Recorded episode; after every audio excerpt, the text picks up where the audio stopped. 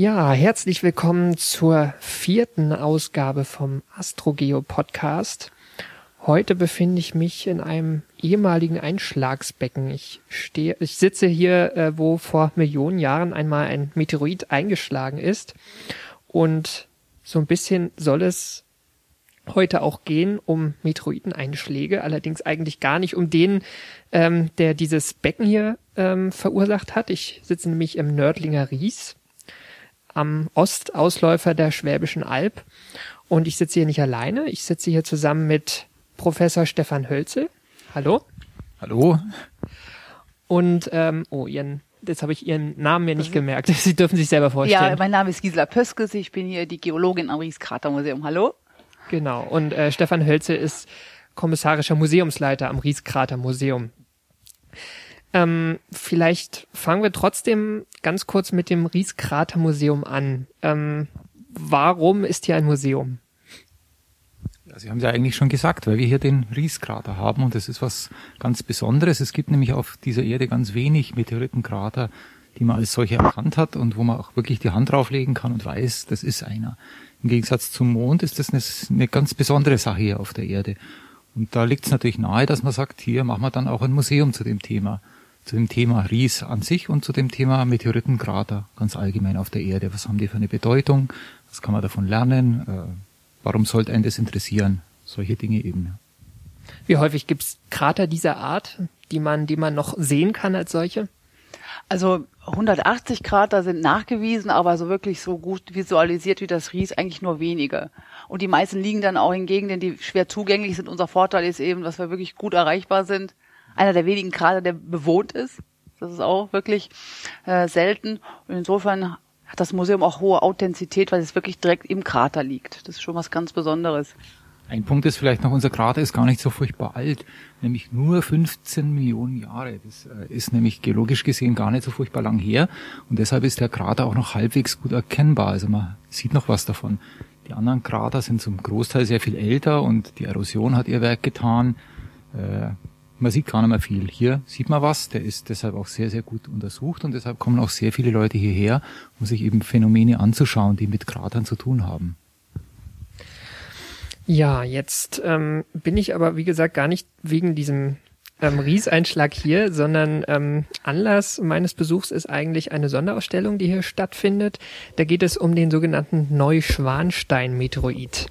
Was ist denn der Neuschwanstein-Meteorit? Ja, also vor ziemlich genau zehn Jahren äh, hat man hier in Südbayern ein, ein helles Leuchtereignis beobachten können. Da ist nämlich ein Meteoroid, ein, äh, so heißen die Meteoriten, solange sie nicht gelandet sind, äh, über Bayern, beziehungsweise von Österreich her über Bayern geflogen. Und der ist in der Nähe von Neuschwanstein, ist er zu Boden gegangen. Und da hat er auch seinen Namen herbekommen. Und in unserem Museum, da ist der Bezug dann wieder zum Ries da, da ist dieses erste gefundene Bruchstück von diesem äh, Meteoriten, das befindet sich in unserem Museum hier und das ist was ganz, ganz Besonderes, weil es sehr selten ist, dass man Meteoriten fliegen sieht oder einen Meteoriten und den dann tatsächlich auch findet. Das hat es, glaube ich, bis heute neunmal oder irgend sowas ich glaube sogar nur fünfmal. Oder fünfmal, ja, auf jeden Fall äh, nicht sehr häufig mhm. gegeben. Also die Meteorite, die man irgendwo findet, die liegen da meistens schon Tausende oder noch viel länger äh, Jahre umeinander und die liegen halt da, weil sie in Wüsten liegen oder in der Antarktis und weil sie ja nicht kaputt gehen. Aber dass man so ein Ding fliegen sieht und dann tatsächlich findet, das ist also extrem selten bis zum heutigen Tag. Und deshalb ist es auch was ganz Besonderes hier, dass wir den haben. Es war der 6. April 2002. Ähm, was war das für ein Leuchtereignis? Also wie groß war das? Wie viele Leute haben das gesehen?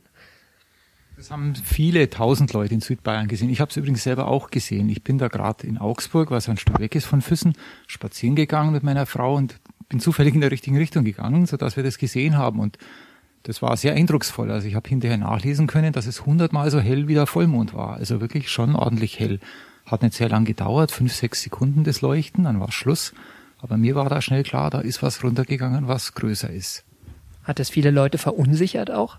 Ja, auf jeden Fall. Man wusste erstmal nicht, was los ist. Ist es ein aus abgestürzter Satellit? Ist es ein Stück Raumstation oder was ist es überhaupt? Also das ging tagelang hin und her, ging durch die Presse und äh, ja, bis dann auch die Meldungen kamen, äh, dass man Aufnahmen gemacht hat und dann damit auch feststellen konnte, das ist tatsächlich ein äh, Meteorit oder ein zukünftiger Meteorit, ein Meteorit, der da gelandet ist.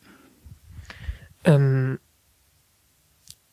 Das heißt, der ist wirklich gelandet, der ist zur Oberfläche gekommen. Äh, ab welchem Moment wusste man denn, dass, dass das Ding nicht einfach verglüht ist in der Atmosphäre? Oder warum wusste man das? Also das ist, glaube ich, erst bei der Auswertung der Aufnahmen wirklich passiert. Also die meisten verglühen ja in der Atmosphäre, kommen also gar nicht an. Aber an der Flugbahn konnte man wohl, an der Geschwindigkeit, an der gemessenen, konnte man feststellen, dass da wohl ganz ordentlich was angekommen sein muss. Also ich weiß nicht, wann die Berechnungen vorlagen, aber man wusste, etliche Kilo mussten am Boden angekommen sein. Also man muss vielleicht ein bisschen ausholen. Das Besondere war, man hat den gefunden, aber den hat man nicht gefunden, weil jemand direkt zugeguckt hat. Ich habe auch zugeguckt, aber ich hätte es vielleicht auf 150 Kilometer genau äh, schätzen können, wo der runtergeht. Also das wäre nicht sehr hilfreich geworden, hätten wir kaum gefunden. Aber dieser Meteorit ist von e-, etlichen Spezialkameras beobachtet worden. Da gibt's in Deutschland und in ein paar anderen Ländern gibt es so ein, so ein Netz von Kameras, die die ganze Nacht den Himmel beobachten und wenn der Himmel dann, Gott sei Dank, was bei uns nicht zu häufig ist, dann auch klar ist, äh, dann kann man, wenn man mehr als zwei solche Aufnahmen hat, kann man ganz gut berechnen, einmal wo dieses Teil niedergeht und auch berechnen, wo es herkommt und man kann was über die Größe und Geschwindigkeit sagen. Also das war nach ein paar Tagen klar, da muss was übrig sein. Also ähm, Metroiden landen ja sozusagen einigermaßen zufällig. Die kommen irgendwann mal an. Eigentlich wird die Erde auch ständig getroffen von Material verschiedenster Größe. Und es gibt zumindest in Deutschland auch ein Beobachtungsnetz. Ähm, welche Funktion hat dieses Netz? Also warum macht man das? Will man wirklich nur wissen, wenn man mal was aufsammeln kann, wie jetzt diesen Neuschwanstein-Metroiden? Also es ist natürlich schön, wenn man Meteoriten irgendwo in der Wüste findet, äh, aber noch besser ist es natürlich, wenn man einen Meteoriten findet, von dem man weiß, wo er herkommt. Und das kann man eigentlich nur dann feststellen, wenn man seine letzte Flugbahn sozusagen aufzeichnet. Das heißt, für die Wissenschaft haben diese Meteorite dann ganz, ganz besondere Bedeutung, weil wir oder die Forschersleute wollen ja die Dinger analysieren, die wollen äh, und, und, müssen dann auch wissen, wo die herkommen, damit sie wissen, wo sollen sie diese Daten auch zuordnen. Wo kommen die Dinge her? Kommen die vom Mars, kommen die vom Asteroidengürtel oder woher auch immer? Das heißt, die Information, die man dann hat, der Wissensgewinn ist also ungleich größer, wenn man da auch die Flugbahn erfasst hat, ja. Genau, also zur Systematik der Metroiden können wir vielleicht später noch reden, vielleicht auch, wenn Sie dann mhm. noch ein bisschen Zeit haben hinten raus. Ähm, vielleicht verfolgen wir jetzt mal den Neuschwanstein-Metroiden so ein bisschen auf, auf seiner Bahn. Ähm, der ist sozusagen zerbrochen in einer gewissen Höhe. Was ist dann passiert mit den Stücken und, und was ging dann so auf, am Boden los danach? Also man muss sich erstmal klar machen, der kam also mit sehr großer Geschwindigkeit an. Ich weiß gar nicht wie schnell, aber das waren etliche zigtausend Stundenkilometern. Der ist dann in ganz kurzer Zeit beim Eintritt in die Atmosphäre abgebremst worden auf fast null. Also zwar in fünf, sechs Sekunden von dieser Geschwindigkeit auf fast null und da wirken so heftige Kräfte, dass es den am Schluss äh, zerrissen hat. Der ist dann in mehrere Stücke zerbrochen. Das hat man auch sehen können, wenn man also nah genug dran war. Und äh, man hat dann gesehen, dass da einzelne Teile runterfallen. Das war etwa 20, 22 Kilometer hoch und dann ist er im Dunkeln nach ungefähr eineinhalb Minuten runtergefallen, bis er dann wirklich die Erdoberfläche erreicht hat. Das heißt, man sah erst dieses leuchtende Band, das ging sehr, sehr schnell und den Rest hat man dann auch schon immer gesehen. Da muss man dann abschätzen mit Wind und dergleichen, wo sind sie denn wohl gelandet. Ja. Also sozusagen, er, er, es gab diese, diese helle Phase, dann gab es einen Punkt, wo er plötzlich dunkel war, weil er nicht mehr weiter geglüht hat. Und äh, die, diese Teile sind niedergegangen. Wie genau wusste man denn, wo diese Teile dann liegen könnten? Also die Berechnungen, die da angestellt worden sind, die gingen von einem Korridor von, ich glaube, ein, zwei Kilometer Breite ab aus und, und eine Länge von etlichen Kilometern Länge. Also es war ein relativ gut definierter Korridor, der aber in einem ziemlich gebirgigen Gebiet äh, lag. Und deshalb hat es trotzdem sehr, sehr lang gedauert oder einige Zeit gedauert, bis man, bis man überhaupt was gefunden hat. Ähm, gab es richtig eine organisierte Suchaktion dann dafür? Ja, also die Herrschaften, die die Aufnahmen ausgewertet haben, also die Personen rund um dieses Feuerkugelnetz der DLR, äh, die haben natürlich erstmal die Daten für sich behalten, weil die wollten erst einmal selber das Objekt finden, kann man verstehen. Und man kann auch verstehen, äh, dass die das nicht bekannt geben, weil sonst sofort Sammler kommen von aller Welt und da was äh, finden wollen. Also die hatten so richtig wissenschaftliches Interesse vor allen Dingen. Die hatten wissenschaftliches Interesse und sie wollten es natürlich finden, vor jemand anderer das findet. Die haben also Suchaktionen gemacht und die waren mehrere, zwei, drei Monate in dem Gelände mit großer Besetzung unterwegs und haben erstmal nichts gefunden. Und dann ist also allmählich durchgesickert die Geschichte und der Korridor ist durchgesickert und dann haben sich auch Privatsammler und Sucher auf den Weg gemacht und dann ist tatsächlich nach rund drei Monaten ist das erste Teilstück gefunden worden. Dieses Teil, was wir auch im Museum hier bei uns haben. Also es ist ein Korridor von ein paar Kilometern und man hat wirklich monatelang gesucht, bis man, bis man was gefunden hat. Ähm, ist es so schwierig? Woran lag das? Das hängt sehr damit zusammen, wie so ein Meteorit ausschaut. Also stellen Sie sich vor, normalerweise findet man Meteoriten in der Wüste oder in, in der Antarktis. Wenn Sie auf dem Schneefeld einen Stein liegen haben, ist klar, dass der muss von oben gekommen sein. Den sehen Sie auch schon hunderte von Metern, Kilometer unter Umständen entfernt. In der Wüste ganz ähnlich, wenn ein Fremdkörper ist. Aber jetzt stellen Sie sich mal die Ammertaler Alpen vor, steiles Gelände, äh, wilde Wälder, teilweise durch Sturm zerstört in der Zeit, Steine liegen rum in Mengen äh, in allen Farben und da sollen sie jetzt einen Stein oder zwei oder drei Bruchstücke rausfinden, die da nicht hingehören. Das ist also keine triviale Aufgabe. Wie geht man da ran? Also gibt es da irgendwelche Taktiken? Kann man mit irgendwelchen Lampen bei Nacht leuchten und die leuchten zurück oder Nee, hilft alles nichts. Ganz, ganz normale Steine. Also man weiß auch nicht, wonach man suchen muss. Es gibt ja sehr unterschiedliche Meteoriten, aber die haben auch äh, keine Eigenschaften, wo man es jetzt aufspüren könnte. Also Geigerzähler und dergleichen hilft alles nix, ist nix, ja. Die sind nicht radioaktiv, die Dinger, mhm. äh, die sind auch nicht mehr warm. Man muss einfach suchen und dann äh, mit möglichst viel Expertise die möglichen Kandidaten angucken, kann es sein oder kann es nicht sein. Das ist nämlich gar nicht so einfach, auch für Spezialisten erstmal festzustellen, ist das jetzt der gesuchte Kollege oder nicht. Ja. Das war jetzt das erste Bruchstück. Äh, die anderen beiden kamen die auch direkt danach dann? Das zweite kam, glaube ich, wie lang war es? Runde zwei Monate später. Ja, das war sowas, relativ ja. zeitnah, ja. Und mhm. Nummer drei kam dann ein gutes Jahr später nochmal, ja. Okay, also das sind, das sind die drei Bruchstücke, die man gefunden hat. War das alles? Ja, also äh, es kommt jetzt darauf an, wen Sie da fragen. Also wir haben hier einen sehr renommierten Forscher in unserem Kreis, der auch das dritte Stück gefunden hat und der ist der festen Überzeugung, dass da noch eineinhalb Kilo rumliegen in der Gegend und er sucht auch regelmäßig, aber es ist jetzt zehn Jahre her und es ist ein Stein nach zehn mhm. Jahren, äh, Sommer wie Winter. Also falls das wirklich stimmt mit diesen anderthalb Kilo, die Chancen sind nicht sehr groß, dass man da tatsächlich noch was findet davon. Ne? Wir hatten vorhin diese Gruppe vom DLR, die ja wirklich nur Wissenschaft machen will. Ähm, wer, wem gehört denn so ein Stein, wenn der gefunden wird? Könnte man nicht denken, der gehört sowieso dem Staat oder? Das kommt sehr genau darauf an, wo das Teil gefunden wird. Also in Bayern ist die Rechtslage relativ eindeutig. Da gehört die Hälfte dem Grundstückseigner, das war der Freistaat Bayern, und die andere Hälfte gehört dem Finder. Das heißt, der Freistaat Bayern, der ist natürlich sofort von allen Meteoritenforschern äh, der staatlichen naturwissenschaftlichen Sammlung Bayerns und ähnlichen Leuten bekniet worden, die andere Hälfte doch dem Finder abzukaufen, damit man das Ding nicht durchschneiden mhm. muss. Und das ist dann auch passiert. Da sind Scheibchen abgeschnitten worden für wissenschaftliche Untersuchungen und äh, der Rest äh, ist dann, das heißt praktisch das vollständige Teil ist dann zu uns ins Museum gekommen, wo es auch hingehört. Das war das war das erste Bruchstück, was auch sowieso hier ist. Die anderen beiden sind ja äh, in der Hand von von ähm, ähm, Sammlern geblieben, wenn ich das richtig äh, und die sind jetzt, jetzt aber wieder hier. Vielleicht können Sie kurz sagen, wie das passiert. Also erstmal Nummer zwei ist auch in Bayern gefunden worden. Also die Hälfte hat im Staat, aber Freistaat hat keine Lust mehr gehabt, viel Geld auszugeben. Darum ist das Ding halbiert worden und der Finder hat seine äh, Scheibe dann weitgehend verkauft, ja, scheibchenweise für gutes Geld. Und die andere Hälfte, die, äh, die liegt in der staatlichen naturwissenschaftlichen Sammlung in München und zwar im Museum Reich der Kristalle in den Magazinen sozusagen. Ist aber jetzt auch bei uns da ausgestellt. Und Nummer drei, wie gesagt, ist von dem Herrn Wimmer gefunden worden, von dem Physiker. Das ist auch bei uns da. Der hat das zu Hause immer an, unter seinem Kopfkissen liegen, ja.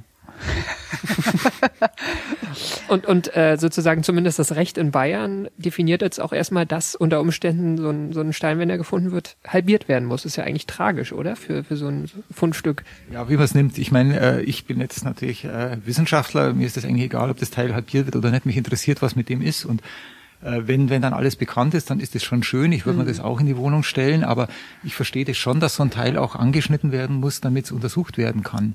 Also gibt es natürlich Leute, die sehen das deutlich anders, aber äh, und von daher ist es auch so, wenn da der zweite Meteorit gefunden wird, also ich finde das zwar auch interessant, mhm. aber im Prinzip der wird auch nicht viel anders sein als der erste. Zumindest ging man damals davon aus und mhm. ja, da finden dann also nicht mehr diese Kämpfe um das Teil statt, wer kriegt's nun und wo darf's liegen. Ne?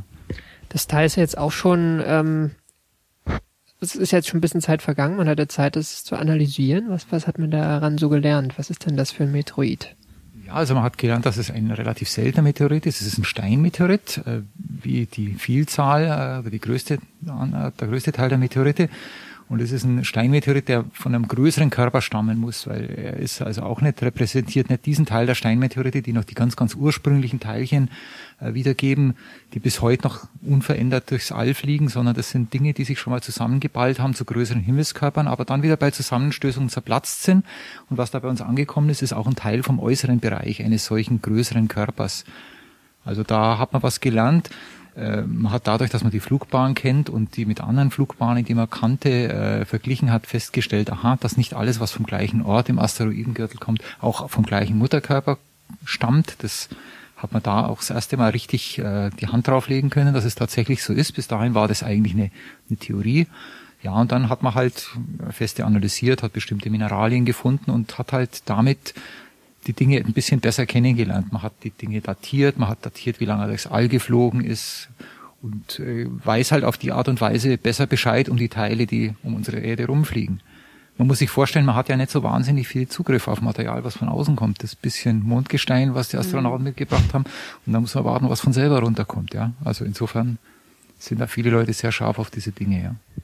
Also um das nochmal zusammenzufassen, dieses Feuerkugelnetzwerk hat mit über Triangulation, über verschiedene Stationen, über Kameras äh, gesagt, wie diese Bahn am Himmel verlaufen ist, hat darüber Geschwindigkeit berechnet und ungefähr aus welcher Richtung, aus welchem Sternbild sozusagen das Ding gekommen ist. Und darüber kann man äh, abschätzen, aus welcher Bahn im Asteroidengürtel dieser Körper gekommen ist. Und dann ist der Asteroidengürtel besteht aus ein paar Millionen Körpern, viele, große Zahl.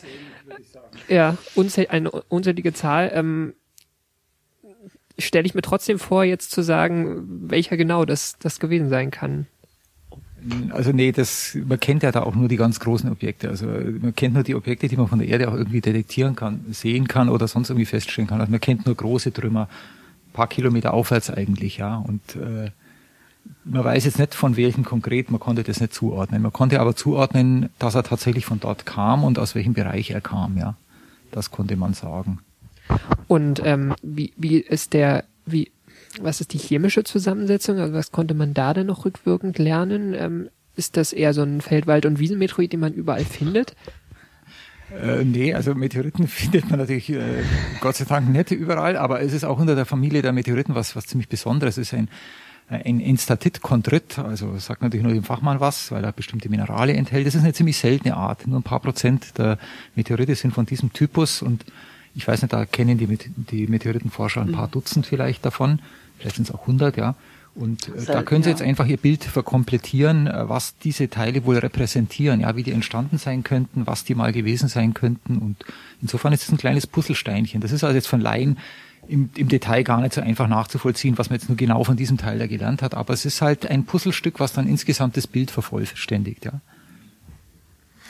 Ähm, was gibt es denn sonst für Meteoroiden? Also warum ist das was Besonderes? Was gehört also zu der Familie dazu? Also ich habe es ja vorhin schon mal kurz gesagt, es gibt einmal ganz primitives Material, das sind praktisch die Urbausteine, aus denen sich ja unsere Planeten auch aufgebaut haben. Also muss ich das vorstellen, äh, bei der Entstehung unseres Sonnensystems gab es überall nur Staub, was so diskusförmig äh, ums Zentrum geflogen ist. Und durch Zusammenstoß dieser Teilchen haben sich immer größere Teilchen dann zusammengeklumpt und, und die größeren Teilchen haben dann allmählich eine Anziehungskraft ausgeübt und haben dann kleinere angesaugt, immer die großen auf Kosten der kleinen, wie es halt so ist im Leben, ja, und haben dann allmählich äh, Planeten gebildet und so eine Art von Staubsaugern ihr Umfeld gereinigt von den feinen Dingen sozusagen. Also so, so ist es gelaufen. Und von diesem Urmaterial, diesen Urbausteinchen, da fliegt immer noch was rum in ganz kleinen äh, Dingen, aber auch handgroß, größer, paar hundert Kilo von dieser Urmaterie. Und das sind die sogenannten äh, Chondrite, kohlige Chondrite die sind sehr, sehr interessant, weil man da wie mit dem Fenster ein bisschen vor die Zeit der Erdentstehung äh, blicken kann und sich die Urmaterialien anschauen kann. Man kann schauen, wie die chemisch zusammengesetzt waren, wie sie isotopisch, also Feinstruktur der Atome zusammengesetzt waren und solche Dinge. Dann gibt's äh, die große Familie der Steinmeteorite, die jetzt nicht da dazu kommen können. Die sind zwar auch steinig, aber die stammen von größeren Körpern, die durch Einschlag anderer Körper zerteilt worden sind. Und da kann man dann, wenn man die äußere Hülle heute wiederfindet, Teil von der äußeren Hülle, dann ist es auch steinig. Das entspricht sozusagen der Erdkruste. Wenn man den inneren Teil findet, dann ist der oft äh, metallic. Das sind dann die äh, Eisenmeteorite zum Beispiel. Die entsprechen dann dem, was man in, in unserem Erdkern auch äh, repräsentiert hätte, was man vermutet. Wir haben ja gar keinen Zugriff auf unseren Erdkern, aber über Geophysik und dergleichen haben wir starke Hinweise. Aber bei den Meteoriten kann man halt tatsächlich mehr oder weniger die Hand drauflegen, weil die Prinzipien sind ähnlich und äh, ja, man hat also kleine Körper, die noch die Urbausteine sind und man hat größere Körper, die von, oder man hat nicht größere Körper, sondern Bruchstücke von größeren Körpern und da kommt es jetzt ganz darauf an, was man da hat. Da kann man Teile aus den äußeren Bereichen haben, Teile aus den mittleren Bereichen oder Teile aus den inneren Bereichen. Und es ist jetzt die Kunst, das zuzuordnen, zu überlegen, was hat da stattgefunden, dass sich aus den ursprünglich einfachen Teilen an diese Dinge entwickelt haben, was ist da notwendig dazu, was gab es da für Prozesse. Und das ist das Spannende dran. Man kann halt die Geschichte unseres Sonnensystems da besser verstehen, wenn man diese Dinge untersucht. Ja. Und der Enstatit Chondrit, aus welchem Bereich der, des Erdkörpers könnte der stammen? Also er stammt natürlich nicht aus der Erde aus, aber im Vergleich jetzt. Er stammt sicher von einem größeren Körper und er stammt äh, aus dem Bereich der Kruste. Äh, ja, nicht unbedingt der größte, sondern so ein mittlerer Bereich vielleicht. Er stammt sicher nicht aus dem Kern. Er hat knapp 30 Prozent äh, Metallgehalt. Also ist kein reiner Eisenmeteorit und ist auch kein, kein sehr eisenarmer Steinmeteorit. Also aus dem mittleren Bereich, würde ich mal sagen, stammt er. Ja.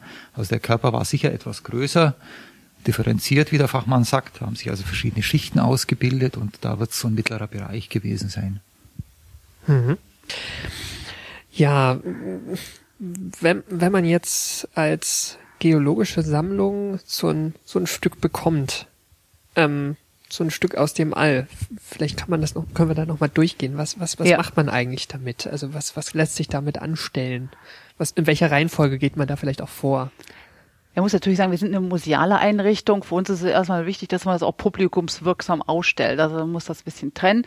Unsere Kollegen, die erforschen solche Körper, geben uns dann die detaillierten Untersuchungen an die Hand und wir versuchen das quasi so als Art Transmitter dann in leicht verdaulichen Häppchen an unsere Besucher weiterzugeben. Und ähm, für uns war es natürlich eine einmalige Chance, alle drei Neuschwanstein-Meteorite zum ersten Mal und wahrscheinlich auch zum letzten Mal gemeinsam auszustellen. Die sind das letzte Mal vor zehn Jahren zusammen gewesen, als sie durchs Weltall geflogen sind.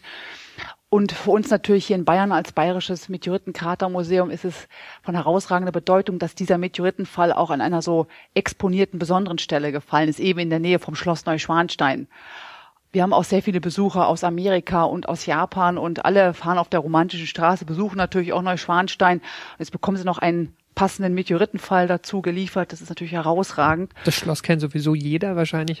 Das kennt wirklich jeder und die sind aber absolut fasziniert. Deshalb haben wir auch ein bisschen natürlich auch äh, auf dieser Tatsache die Ausstellung aufgebaut. Wir haben äh, die drei Neuschwansteine auf einem wunderschönen königsblauen Samtkissen gebettet in einem Art Schneewittchensarg, kann man schon sagen, äh, da aufgestellt, sodass das auch wirklich für die Besucher äh, zur Kenntnis gebracht wird, dass das was ganz Besonderes, was königlich, eigentlich ein königlicher Meteoritenfall. Ne? Wir müssen es ja auch gut irgendwo äh, an Mann und Frau bringen, weil die meisten sind interessierte Laien.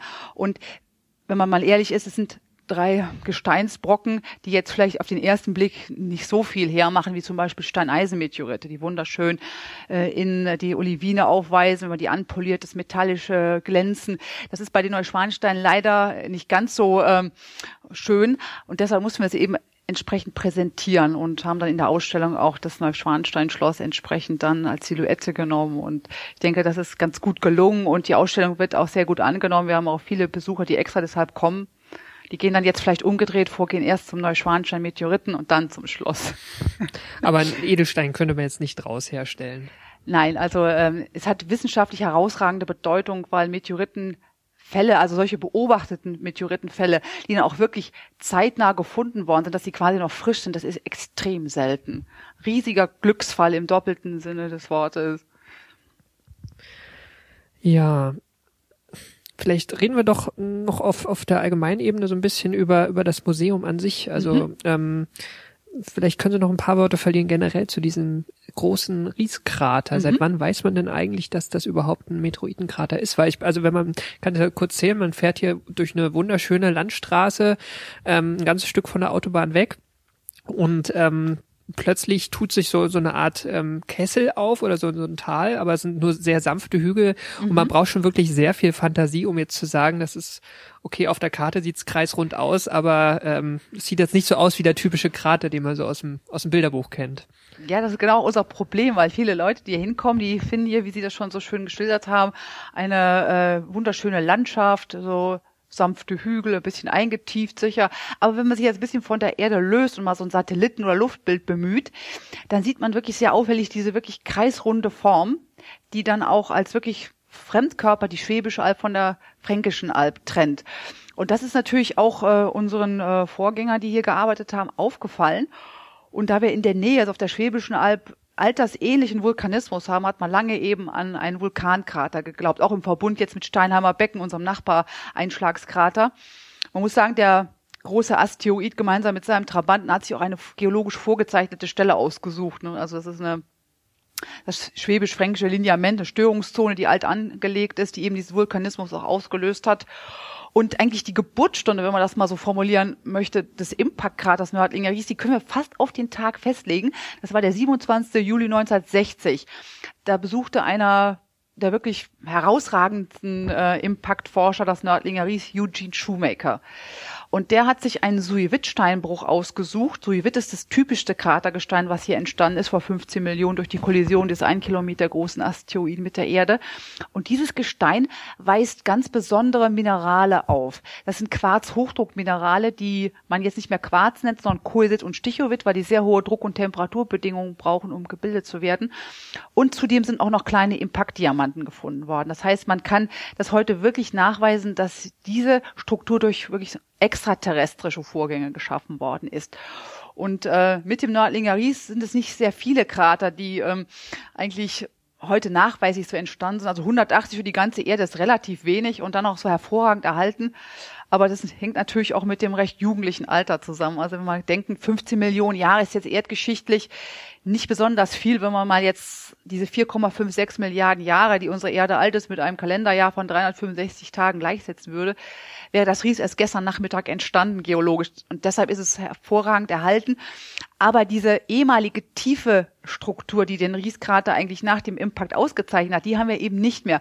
Wir wissen heute durch unter anderem numerische Modellierung, dass der initiale Rieskrater 4,5 Kilometer tief war aber nur zwölf Kilometer im Durchmesser. Und wenn wir das heute noch hätten, dann hätten Sie es heute unschwer auf Ihrem Weg zu uns gesehen, dass es wirklich um einen Krater, einen Einschlagskrater handelt. Aber bei solchen Hochgeschwindigkeitseinschlägen, so ein Projektil kommt ja mit 70.000 Kilometer pro Stunde auf uns zugeflogen. Und wenn dann das Projektilmaterial Gesteinsmaterial ist, verdampft das im Regelfall und es kommt zu einer schlagartigen Druckentlastung im Kraterzentrum und der Kraterboden federt quasi wie so eine Schaumstoffwatte, wo man den Druck wegnimmt, wieder zurück. Und so gleicht sich diese tiefe Struktur sehr schnell aus in einen relativ flachen Krater von heute nur noch 100, 150 Metern, aber dafür doppelte Größe, weil dann auch Gesteinsblöcke vom Rand nachrutschen, weil die Erde immer einen Ausgleich anstrebt. Wie groß ist dieser Krater und wie groß war der, der Impaktor, weiß man es? Ja, man kann also aufgrund der Kratergröße, wir haben also jetzt einen Kraterdurchmesser von 25 Kilometer, rechnen wir mit einem Projektil von ungefähr einem Kilometer. Und für Nördlingen, das Ries, ist es halt schön, dass die Altstadt von Nördlingen eben auch fast mehr oder weniger kreisrund ist wie der Krater selber und fast die ähnliche Dimension hat. Also wenn Sie zum Beispiel auf unseren Kirchturm, den St. Georgskirchturm, den Daniel hochsteigen, dann sehen Sie auf das geschlossene Altstadtbild, da haben Sie eine schöne Größenvorstellung vom äh, Impaktor, vom Einschlagskörper und bei guter Sicht sehen Sie auch die Kraterränder, sodass Sie dann eine Dimensions Vorstellung bekommen. Und dann kann man sich eigentlich fast gar nicht vorstellen, dass ein ein Kilometer großes Projektil so einen gewaltigen Krater produziert. Und dann kommt eben die Geschwindigkeit wieder ins Spiel. Und da wir das äh, ja heute gut berechnen können, wissen wir, dass die Geschwindigkeit eben da die Hauptrolle spielt. Ne? Das ist diese berühmte Einsteinsche Formel, ja auch, dass die Masse im Quadrat, äh, die, die Geschwindigkeit im Quadrat gerechnet wird.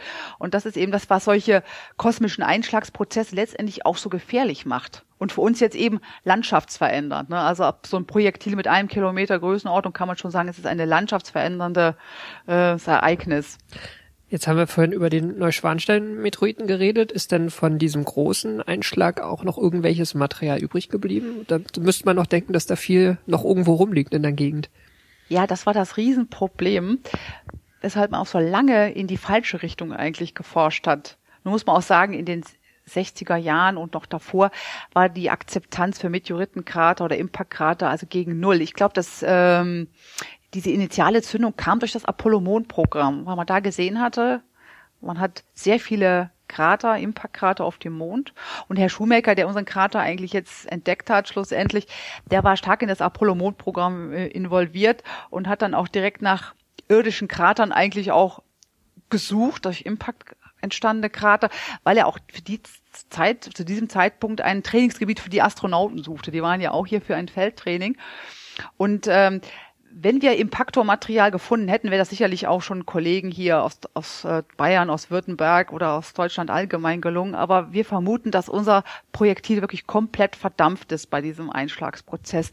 Und das spricht wiederum dafür, dass es ein Gesteinsprojektil war. Bei metallischen Einschlagskörpern hätten wir sicher eher was gefunden. Und dann hätte man sicher nicht 200 Jahre verschiedene geologische Theorien bemüht. Das war ja nicht nur Vulkantheorie, es war Gletschertheorie, es war Gebirgsbildungstheorie. Man hat auch mal so an phreatomagmatische Entstehung gedacht, wie bei den Eifelmahlen, weil die Formähnlichkeit ist natürlich groß in diese also, kreisrunde Struktur. Phreatomagmatisch heißt Magmatismus plus Wasser. Ja, ganz genau, so wie die Eifelmare heute äh, in ihrer Genese eigentlich gedeutet werden. Und das muss man sagen, das ist von der äh, Ähnlichkeit der Struktur. Wir hatten auch beim Ries wie beim äh, Steinheimer Beckenereignis auch diese Seephase, die man ja in den Eifelmaren heute noch äh, gut sehen kann, so dass man auch äh, viele Phänomene mit anderen Theorien hätte erklären können. Aber schlussendlich alle diese verschiedenen Phänomene jetzt mit einer Theorie zu erklären, ist natürlich wesentlich äh, einfacher. Der Impact erklärt uns das alles, die Form, wie auch die Gesteinsformationen, die vorkommen, die Hochdruckminerale, sodass wir heute da auf der sicheren Seite sind, dass es ein Impact-Krater ist. Also da ist ein ein Kilometer Projektil eingeschlagen, das ist komplett verdampft und hat eigentlich nur die, die irdischen Gesteine verändert, also die Gesteine, die hier so in der genau, Umgebung lagen. Das wir heute finden, das Gestein, das ist durch ein extraterrestrisches Ereignis entstanden, aber ist irdisches Material, ganz genau. Sie hatten vorhin schon anges angeschnitten, ähm, es gibt noch einen zweiten äh, Krater, das Steinhammer Becken. Wie weit ist das entfernt? Genau. Also wo, woher ist, woher weiß man, dass es ähm, ein Ereignis letzten Endes sind, also die zusammenhängen? Also es ist einmal die, die räumliche Nähe. Wir schauen jetzt vom Ries ungefähr 40 Kilometer weiter südwestlich auf die Schwäbische Alb, haben da den äh, 3,4 großen Einschlagskrater von Steinheim. Und wir haben eine Altersähnlichkeit. Es ist jetzt immer sehr schwierig, einen Krater zu datieren. Man braucht im Prinzip Schmelze. Das ist beim Ries vorhanden, weil der Körper sehr groß war, hatte also auch ausreichend Energie, um Gestein aufzuschmelzen. Da kann man also radiometrisch datieren. In Steinheim ist es etwas problematisch, weil der Körper kleiner war und auch nicht das Grundgebirge getroffen hat, sodass Schmelze da also bisher zumindest noch nicht nachgewiesen ist. Das heißt, man hat es dort biostratigraphisch gemacht mit äh, Fossilien und kommt auf eine Altersähnlichkeit. Und aufgrund der räumlichen Nähe und dieser Altersähnlichkeit vermutet man einen Doppelimpact, also einen Zwillingskrater. Das war schon lange in Diskussion nur die ähm, das Szenario, wie ist das jetzt entstanden? Also lange war auch die Idee, dass es ein Körper ist, auseinandergerissen worden ist und durch fortschreitende Untersuchungen im Asteroidengürtel durch äh, Raummissionen hat man festgestellt, dass es gar nicht so selten ist, dass es im Asteroidengürtel also große Asteroiden gibt, die begleitende kleine Monde haben. Das ist zum Beispiel der Asteroid Ida, der den kleinen Mond Dactyl oder der Asteroid Sylvia hat sogar zwei Monde, Romulus und Remus, sodass dieses Szenario dann für uns auf einmal interessant wurde, dass es fürs Ries- und Steinheimer Beckenereignis vielleicht ähnlich sein könnte, dass der große Mutterasteroid hier mit einem Kilometer und der kleine Trabant mit 100, 120 Metern Durchmesser unser Nachbarkrater erzeugt haben könnte. Wäre noch eine andere Möglichkeit, dass auch der, der große Impaktor zerbrochen ist in der, in der Atmosphäre? Ja, das war eigentlich, bis wir äh, auf die Idee kamen, dass es so ein äh, Doppelkörpersystem war, eigentlich die favorisierte Vorstellung. Aber man hat das dann nochmal ähm, mit der Physik mal äh, noch genauer untersucht und die Physiker sagen, dass es also wahrscheinlich doch nicht möglich ist, dass so ein Projektil dann äh, so zerrissen wird, dass es wirklich zwei Krater bilden kann, dass die Masse dann wirklich ausreicht, so dass wir heute mehr auf das Szenario dieses Doppelimpaktors gehen. Ähm, wir hatten vorhin auch schon mal die ähm, veränderten Gesteine angesprochen. Mhm. Hier ähm, in der Gegend ist ja auch, die Gegend ist auch berühmt für den sogenannten Suivit, den, den Schwabenstein. Ähm, was, was kann man da drin finden? Wie sieht das Gestein aus? Der Suivit, wie Sie schon richtig sagten, ist der Schwabenstein, lateinisch Suevia für Schwaben, für das bayerische Schwaben hier wir bezeichnen das, das klingt jetzt vielleicht ein bisschen kompliziert, ist es aber gar nicht. Es ist eine polymikte Kristallinbreche mit immer vorhandenem, aber wechselnd hohem Schmelzanteil. Wir müssen ein bisschen zurückgehen, vielleicht in die Situation kurz vor dem Einschlag. Da hatten wir also einen kristallinen Grundgebirgssockel. Das finden wir heute noch in der bayerischen Waldgegend oder im Oberpfälzer Wald. Das sind Granite, Gneise und Amphibolite. 300 bis 600 Millionen Jahre alt, die überdeckt worden sind mit 600 Metern Sedimenten, vorwiegend aus der Trias- und Jurazeit. Tonsteine, Sandsteine, Kalksteine und dann noch eine dünne Schicht von Sand. Und dann kam das Projektil angeflogen, hat erstmal diese Sandschichten angeschmolzen, daraus sind dann die Moldavitte entstanden, diese wunderschönen Grüngläser, die wir heute in Tschechien finden, in Böhmen, Mähren, in der Lausitz mittlerweile auch nachgewiesen. Dann wird das Decksediment getroffen. Das wird dann turbulent vermischt und entweder ballistisch oder auch durch Rollgleitbewegung nach außen geschoben. Das ist dann die bunte Trümmermasse, die besteht also aus bunter Brekzie und großen Megablöcken, das sind meistens Kalk- und Kristallinschollen. Und dann ist das Projektil eben in dem Kristallinkörper stecken geblieben, in diesem Granit und Gneis. Und da ist natürlich Hauptenergie übertragen worden in Form von Druck und Temperatur und daraus ist dann der Suivit entstanden. Der ist dann in einer, einer, Art Gas- und Staubwolke, vielleicht kann man sich das so ein bisschen vorstellen, wie einen pyroklastischen Strom bei so einem Vulkanausbruch.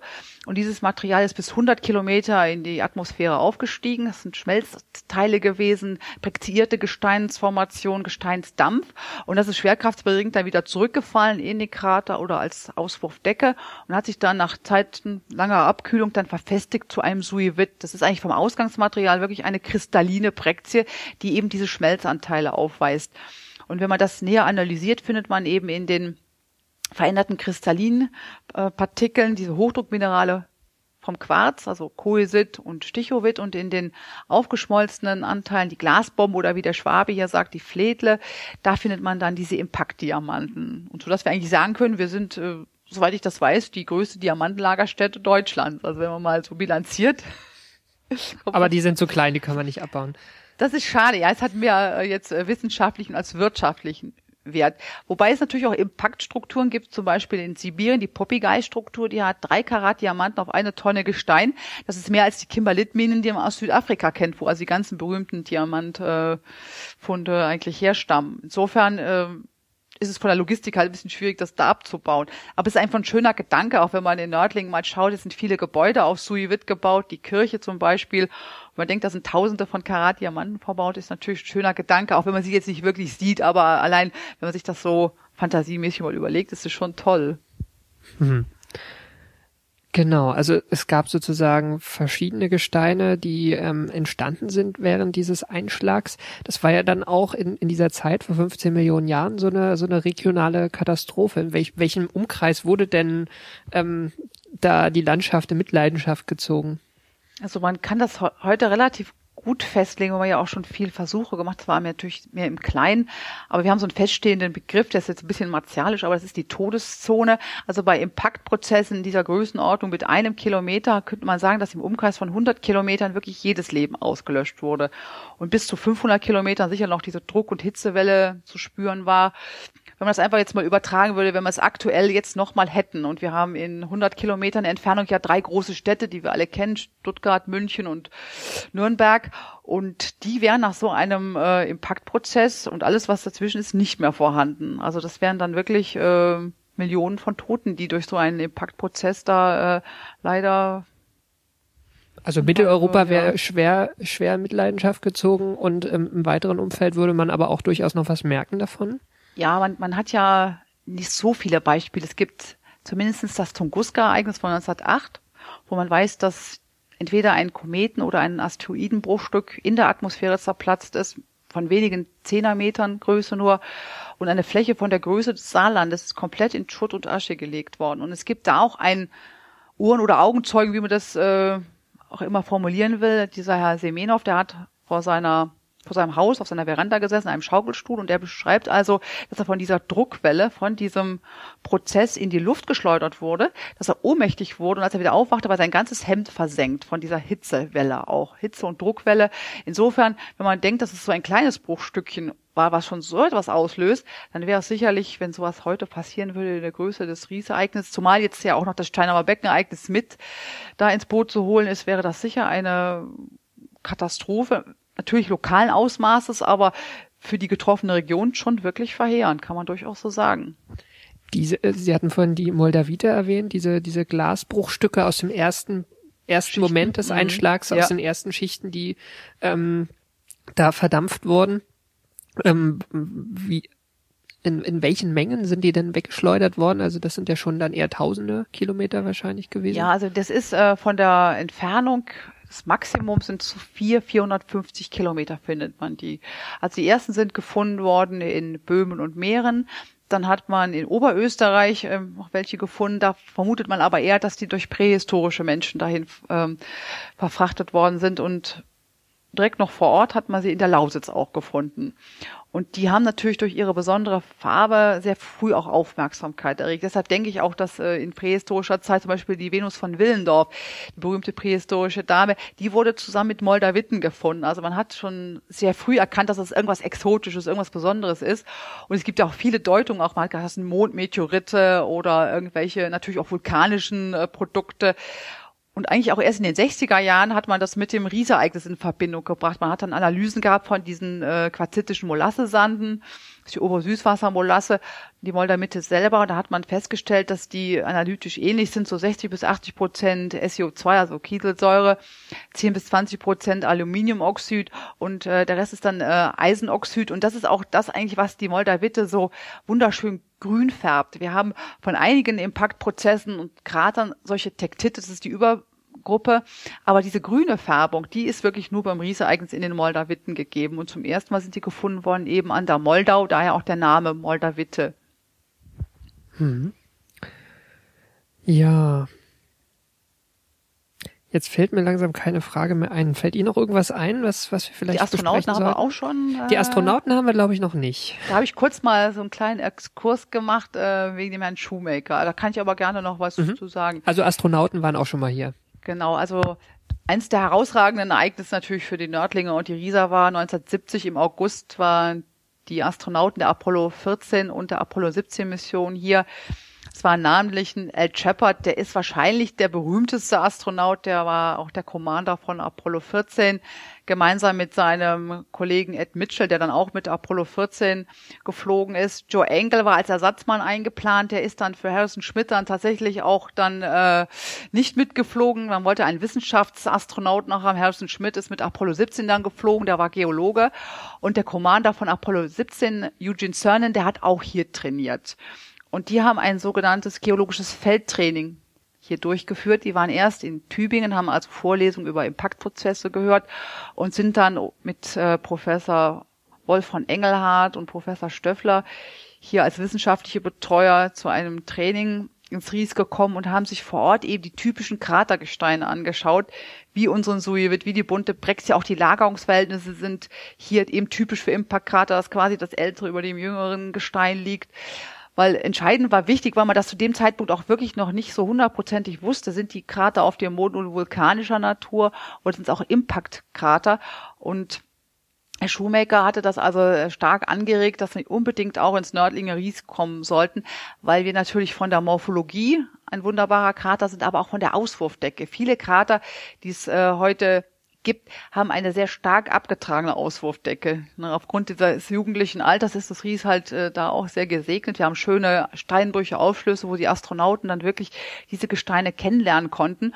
Und letztendlich, das kann man hier im Museum auch anschauen, konnte man auch nachweisen, dass es Gesteinsähnlichkeiten gibt. Wir haben also hier ein Mondgestein der Apollo 16 Mission. Das war eine Mission, die dann auch im Mondhochland war, in der Dekadregion. Und dort gibt es wirklich Suivit ähnliche Gesteine. Man könnte da wirklich von einem Mondschwabenstein oder wissenschaftlich von einem Lunar-Sujewitz sprechen. Insofern war das Training hier sehr erfolgreich für die Astronauten. Also die haben äh, tatsächlich auf dem Mond Dinge gesehen, die sie äh, an ihr Training hier erinnert hat oder gab, ja. war das letzten Endes eine nachträgliche äh, Korrelation, die man hergestellt hat? Also ich kann das jetzt aus, tatsächlich aus erster Hand auch sagen, weil ich hatte das große Vergnügen, als ich vor einigen Jahren bei der NASA war, Harrison Schmidt kennenzulernen, der mit Apollo 17 geflogen ist und Eugene Cernan war ja sein Commander.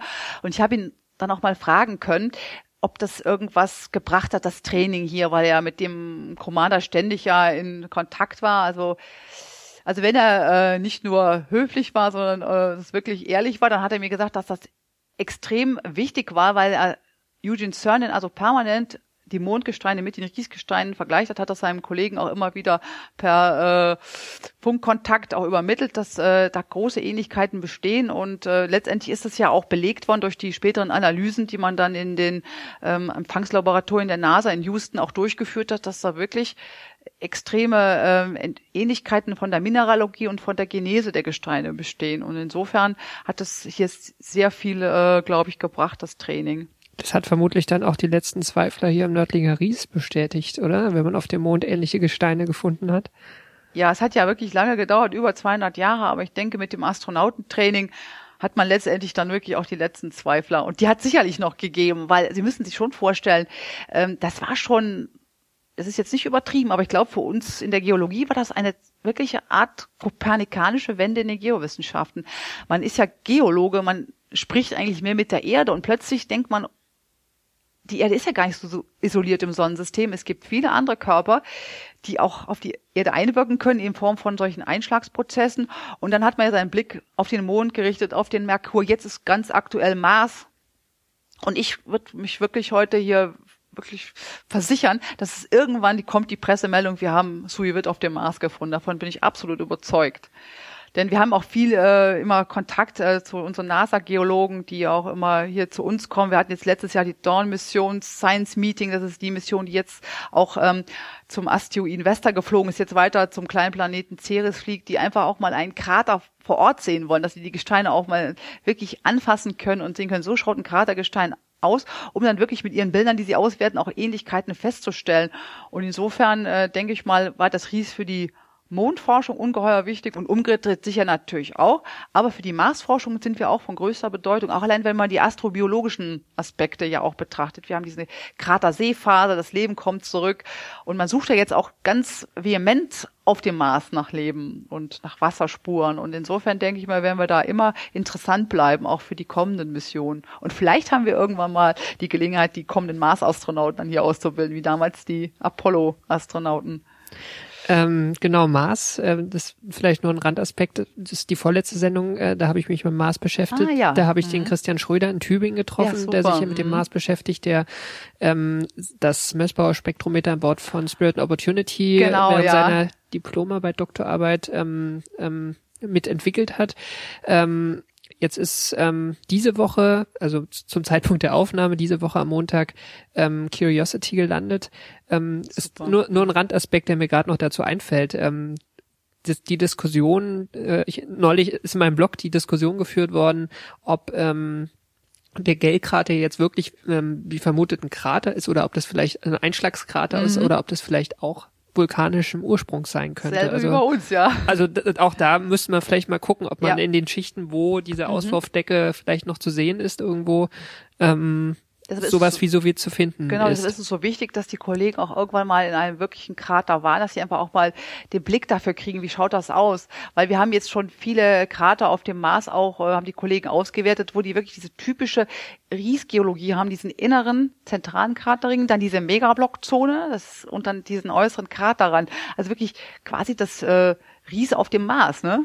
Also das ist, war mich für mich auch absolut faszinierend. Kommen dann auch noch öfter ähm, Wissenschaftler von laufenden Missionen her, um, um ja. hier ähm, Feldstudien zu machen? Also Sie sind da wirklich auch in Kontakt mit? Ja, wir sind äh, wirklich in ständigem Kontakt, also mit ESA und NASA, also mit der europäischen Weltraumbehörde, mit der amerikanischen Weltraumbehörde, mit der deutschen Luft- und Raumfahrtbehörde natürlich auch.